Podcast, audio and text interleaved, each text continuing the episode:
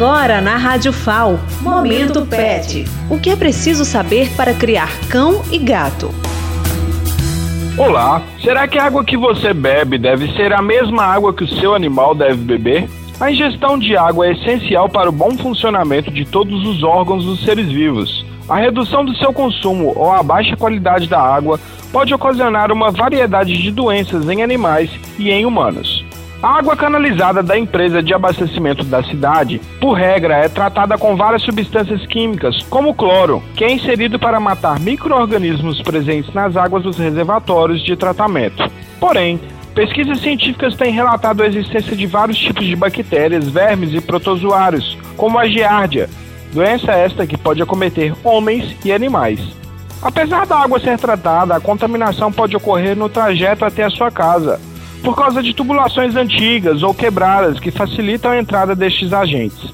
A água dos poços também podem se contaminar com o tempo, principalmente se estiver localizada perto de fossas ou criações de animais. O ideal é oferecer uma água filtrada, pode ser a mineral ou não.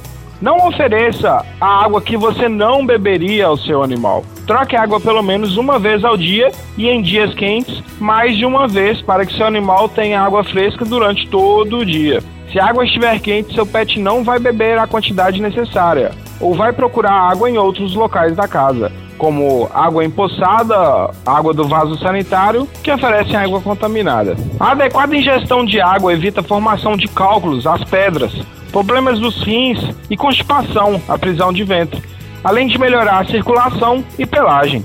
Estimule seu animal a beber água. Portanto, pessoal, o recado é esse: por saúde, ofereça a mesma água que você bebe para o seu animal.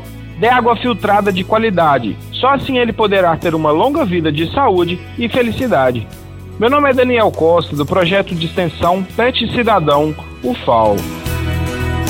Momento Pet. O que é preciso saber para criar cão e gato?